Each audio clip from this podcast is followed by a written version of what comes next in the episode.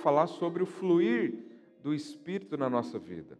É, lá no Evangelho de João, capítulo 7, verso 37, olha o que a Bíblia diz. No último dia, o grande dia da festa, levantou-se Jesus e exclamou: Se alguém tem sede, venha a mim e beba. Quem tem sede aqui do Senhor? Mas aqui sede não é só a vontade de beber água, mas é a sede da vida abundante de Deus, é a sede de tudo. E ele diz: Venha a mim e beba. Quem crer em mim, como diz a Escritura, do seu interior fluirão rios de água viva. Isso ele diz com respeito ao Espírito que havia de receber os que nele crescem, pois o Espírito até aquele momento não fora dado, porque Jesus não havia sido ainda glorificado. Olha que interessante, aqui ele diz, né, rios de água viva. Água viva aqui está no singular, não são águas, né? não, não, não é qualquer tipo de água. Aqui está mostrando um só, é o Espírito Santo. E rios, no plural, também fala da abundância, a abundância do Espírito Santo, a ampla suficiência, a ampla, uh, o recurso ilimitado que nós temos com o Espírito Santo. Então, Jesus diz: quem crer vai receber isso aqui. E sabe, irmãos, há uma fonte dentro de nós, porque o Espírito Santo entrou aqui dentro. A partir do momento que você convidou Cristo para morar dentro da sua vida, para ser um com você, é, Cristo veio, mas você sabe, Deus é, é a trindade celestial, não é? É, é? é uma trindade divina. Ele é o Pai, é o Filho e o Espírito Santo. Não há como separar os três. Então, quando Jesus entrou no seu coração, o Pai também entrou. Mas o Espírito do Pai também entrou. E ele está aí dentro de você. E aí Jesus diz: quem crer, quem acreditar nessa palavra, então o que, que vai acontecer? Uma fonte vai ser criada na sua vida, que é o Espírito. E esse Espírito faz jorrar vida. Sabe, nós buscamos tanto a vida em outras coisas, em coisas exteriores. Nós buscamos tanto a vida, né? Em, é, há gente que vai atrás dos profetas, né? Do, dos pastores, não tem nada errado nisso. Mas a vida está dentro de você, no Espírito Santo. E quando você encontra isso, aí você vai num momento de solitude com Deus. O que é um momento de solitude? É quando você entra na, no seu quarto, fecha a porta e fala: oh, ninguém me incomoda, ninguém entra, porque eu vou beber da fonte. Quando você entende isso, você já não busca ser saciado por coisas exteriores, por outras pessoas, pelo seu próprio cônjuge no casamento, ou por um relacionamento, ou por um fulano, um, um homem, uma mulher de Deus, embora nós somos influenciados por isso. Mas quando nós entendemos e cremos que há uma fonte dentro de mim, no Espírito, então eu vou buscar isso, eu vou dar vazão a isso. Eu vou deixar a fonte, né, não, não vou deixar ser entulhada. E essa semana falamos sobre entulhar né, a fonte, depois você pode ler e ter uma compreensão melhor. Mas eu queria ler também lá em Ezequiel, capítulo 47. Ezequiel 47. Ô, Mateus, no meu esboço eu pus 42, mas está errado, é 47. Verso 1.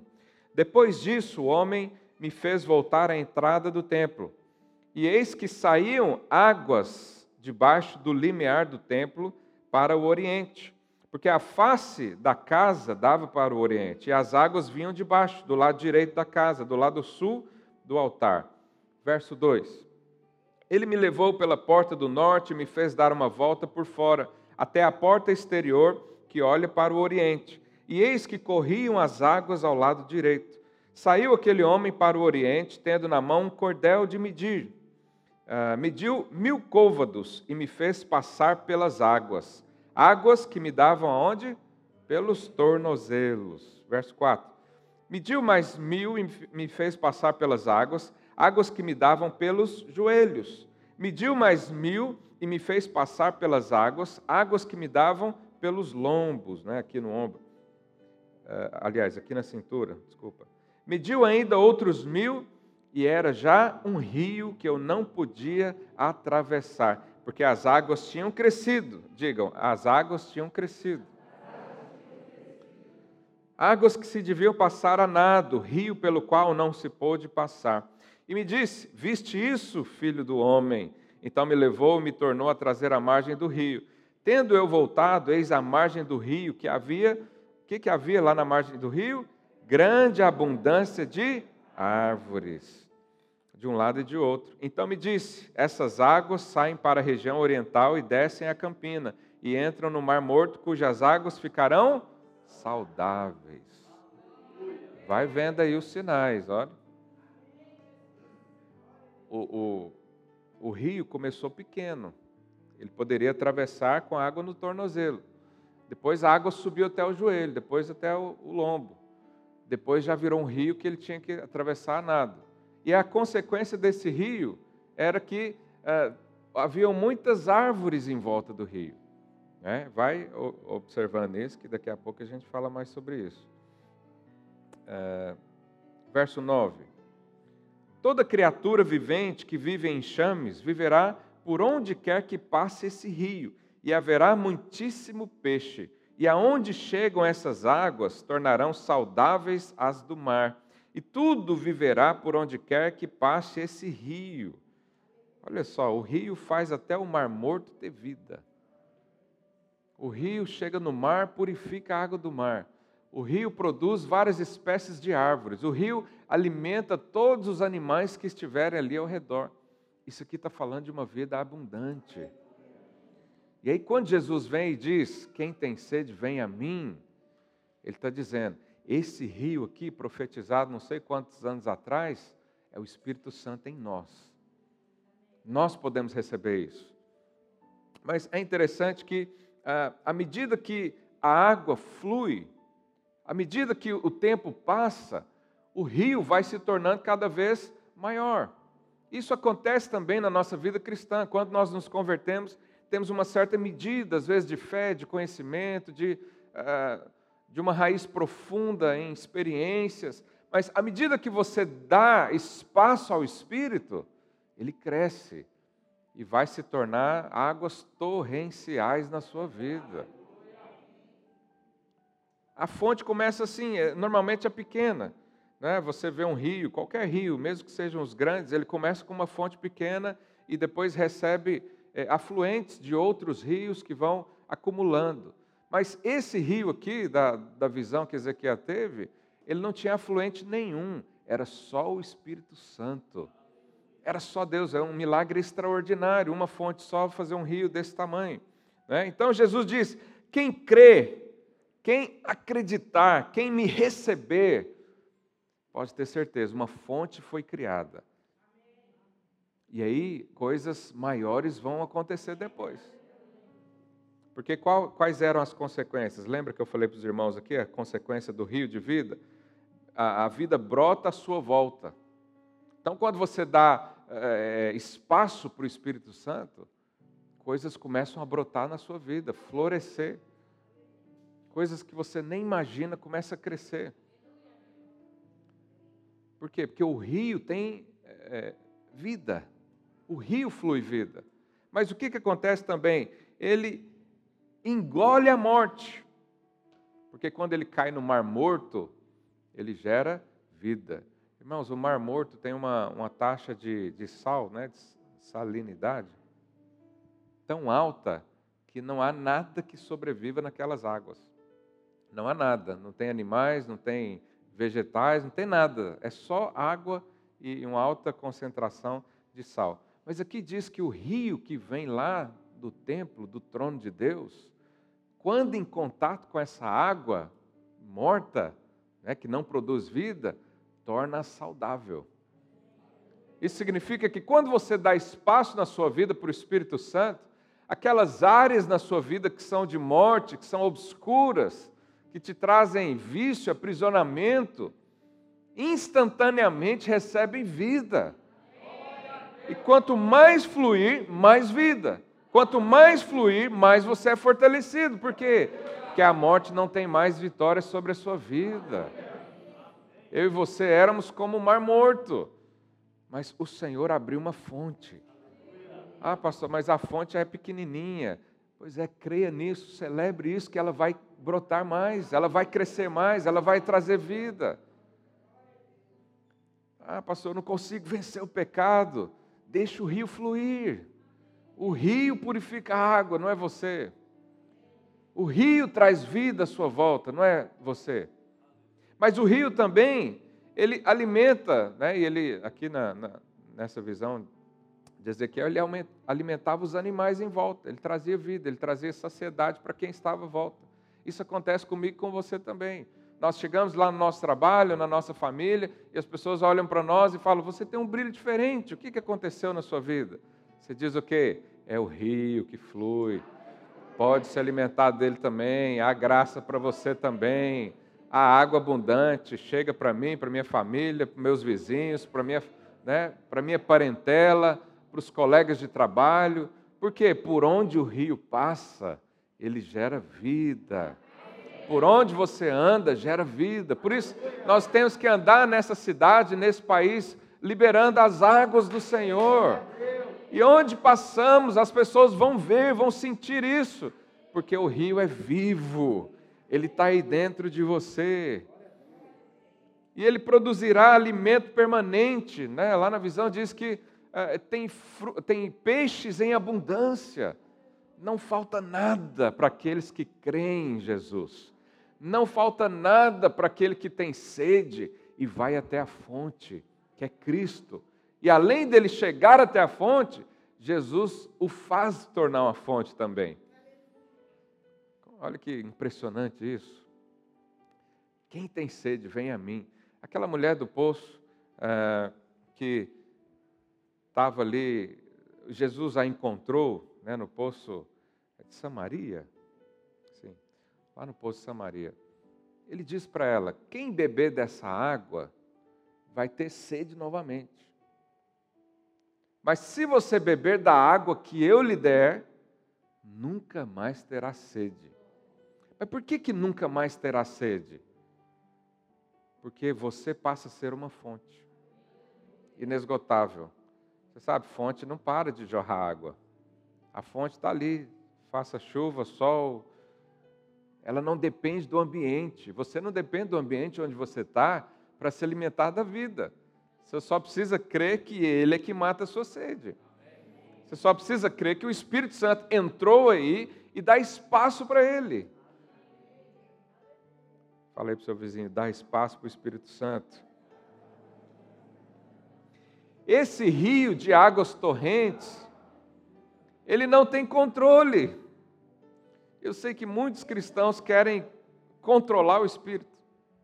Eles querem que a água esteja só no tornozelo. Não, Senhor, me dá só um pouquinho, porque a hora que eu quiser eu deito aqui, me lambuzo todo, mas pelo menos eu fico onde eu estou. Tem outros que falam, não, vamos, me dá mais um pouquinho, mas não me controla não, não quero virar bitolado de igreja. Alguns pensam assim. Mas o rio de Deus, ele passa ele tira totalmente o nosso controle.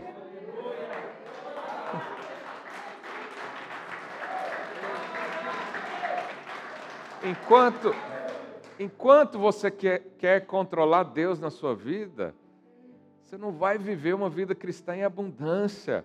O bom é se entregar diante do Senhor e, e diz: Deus, deixe o seu rio fluir na minha vida. Onde ele virá, eu viro também. Onde ele me levar, eu também vou eu não vou tentar me segurar em lugar nenhum, eu não vou basear minha vida nos meus planos, na, na, na coisas, em coisas natural do homem, mas eu quero ser conduzido pelo Senhor. E só é conduzido pelo Senhor quando você deixa fluir ao ponto da água cobrir todo o seu corpo. Enquanto a água está aqui no lombo, você ainda tem o controle. Você fala, Deus, vamos lá, mas devagar. oh, eu quero isso, mas também quero aquilo outro. Deus, faça a tua vontade na minha vida desde que eu concorde. Então, isso não é uma vida cristã saudável. Isso é uma religião. O que é religião? Deixa eu ver lá, o que eu vou ganhar com isso? Não é assim que nós queremos. E por isso Jesus sempre perguntou: tem sede? Porque quem tem sede é a pessoa que já buscou saciar no mundo inteiro e não conseguiu nada. Porque quem está mergulhado lá no pecado, ele não tem sede. Porque ele ama aquilo, ele ama a prática do pecado, ele ama se lambuzar na lama. Esse não tem sede. Mas quem já tentou de tudo e está esgotado emocionalmente, está com sede. O mundo já não me supre, os relacionamentos não me suprem. Eu até ganho dinheiro, mas não dá aquela alegria. Aí esse, Jesus diz: Você está com fome? Porque Jesus falou isso no final da festa.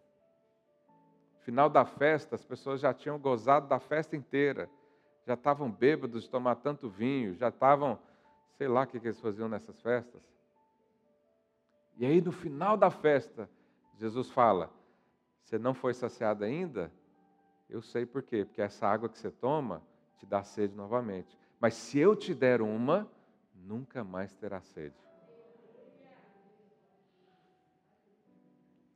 Então nós precisamos nos deixar ser levados pelo Senhor. E nisso aqui nós encontramos barreiras também. Os irmãos lembram que quando os hebreus foram uh, sair do Egito, né, Moisés foi ter com Faraó para negociar a saída dos hebreus e Faraó não quis deixar. Por quê? O diabo não quer que você seja conduzido pelo rio, pelas torrentes de águas vivas, de água viva. Por quê? Porque ele sabe se, se você fizer isso, sua vida nunca mais será a mesma. E coisas acontecem. Olha o que, que Faraó falou lá em Êxodo 8, 28. Então Faraó disse: Deixar-vos e ir, para que ofereçais sacrifícios ao Senhor vosso Deus no deserto. Somente que não saindo, que saindo não vades muito longe. Orai também por mim. Até deu uma de espiritual aqui. Olha, vira crente, mas não fica fanático, não.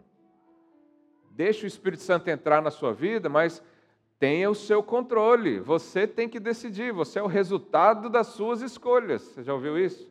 Filosofia vã, vazia, sem vida. Eu não sou resultado de escolha nenhuma, eu sou resultado do quanto eu mergulho no rio do Senhor. Quando eu mergulho no rio do Senhor, sei lá para onde eu vou. Só sei que há vida, só sei que há alegria, há paz, há propósito. As pessoas se alimentam disso, as árvores crescem, os frutos aparecem. Quando nós mergulhamos nesse rio e deixamos ser conduzidos pelo Senhor. Lá em Lucas 5, 4. Quando acabou de falar, disse a Simão: Faze-te ao largo. O que é ao largo? Joga a rede em água profunda.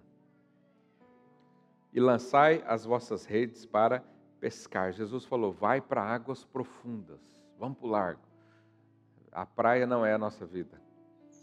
O Senhor nos chamou para águas profundas, que encobrem o nosso entendimento, encobrem a nossa força, encobrem o nosso intelecto, encobrem os nossos sonhos, os nossos pensamentos, porque Ele tem propósitos muito superiores a nós. Você já viu quando eu quando era adolescente fazia natação, né, competia e tal, e a gente tinha treinamento para salvar pessoas. Alguém já salvou alguém que estava se afogando aqui? É complicado, porque se você não souber fazer isso, você morre junto. Porque a pessoa te agarra e aquela coisa, né? E a gente era instruído a, às vezes, pôr a pessoa inconsciente, apertar o pescoço dela até ela quase parar de respirar Aí depois disso é que a gente conseguia tirá-la da água. Isso aponta exatamente para o que Cristo fez na nossa vida. Ele não quer uma ajuda sua. Ele não quer usar a sua força, a sua inteligência, o seu intelecto. Ele quer que você se solte diante dele e diga: Faça o teu querer. Não foi essa a oração de Jesus, do Pai Nosso? O que Jesus falou no Pai Nosso? Deus me ajuda aqui nos meus projetos? Não, ele falou assim: do jeito que o Senhor faz aí, faz aqui também. Como diz o mineiro, do jeitinho que o Senhor fez aí na, no céu, faz na minha vida. Isso é dar controle total a Deus, controle total ao Senhor. Quando nós decidimos passar o comando da nossa vida para Ele, significa que a fonte ela começa a jorrar mais e mais. Cada vez que você dá um controle para o Senhor, cada vez que você passa o comando para a mão dele, o seu rio aumenta. Isso vai acontecer no seu casamento, na sua família, na sua vida profissional, na sua célula, no seu ministério. Quanto mais espaço der ao Senhor, mais o rio se engrandece, mais o rio se torna largo. Então, essa é a resposta para as nossas dúvidas. Essa é a nossa prosperidade, é saber que há uma fonte aqui dentro, e cada vez que eu é, dou espaço, cresce. Essa é a nossa, a nossa paz, a nossa cura. A nossa cura é saber que há um rio aqui dentro. A nossa segurança é saber que há uma fonte aqui dentro. E eu vou dar espaço para ela. E como é que a gente dá espaço para essa fonte que flui? Celebrando a vida. Há uma instrução para nós. Pessoal da equipe de louvor, pode subir já, por favor. Nosso tempo tem sido abreviado nesses dias. Há uma instrução para nos enchermos do Espírito. Lá em Efésios 5,18, coloque aí para mim, por favor. Olha o que a Bíblia diz. E não vos embriagueis com vinho, no qual há dissolução, problemas, contendas, perdição, não é? Mas enchei-vos de quem? Enchei-vos do Espírito. O que, que Paulo está dizendo aqui? Não ache que as coisas desse mundo vão saciar você. Nós temos uma mania, né? O homem, o homem como todo, homem e mulher, tem uma mania de quando você está em crise, você vai buscar coisas que saciam aquele momento. Isso pode ser a bebida, né? há muita gente que faz isso. Isso pode ser relacionamentos, isso pode ser alguém que supre as paixões infames né? da mocidade, por exemplo. Outras pessoas se escondem numa caverna e fecha tudo e fica lá.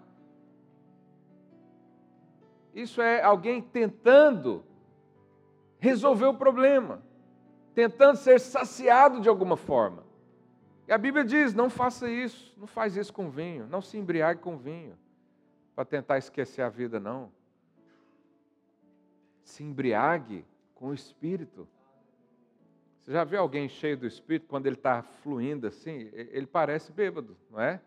Ele não consegue ficar em pé direito, ele não fala coisa com coisa, ele quer ficar largado lá. É a característica de um bêbado.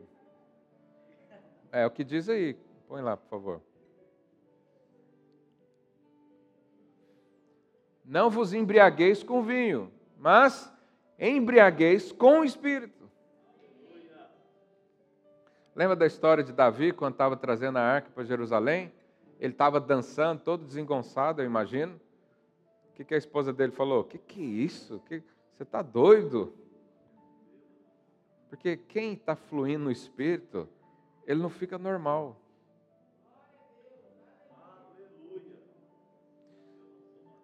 Ah, ah, eu também não. Olha o que que Paulo pegou o exemplo para explicar o Espírito Santo. Está falando de um bêbado. Próximo. Aí como é que nós vamos nos encher do Espírito então? Ele dá aqui a dica, ele fala o caminho. Falando entre vós com salmos. Ninguém fica cheio do Espírito e flui calado. Por isso, essas meditações, se não for na palavra de Deus e se for o todo da coisa, não vai adiantar nada na sua vida. Porque nós precisamos falar.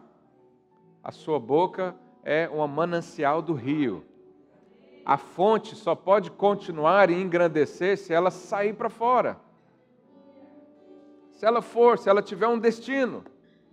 Ele diz: falando entre vós com salmos, entoando e louvando de coração ao Senhor, com hinos e cânticos espirituais. Então, fluir no Senhor é quando você tem uma predisposição de deixar o que está aqui dentro vir para fora.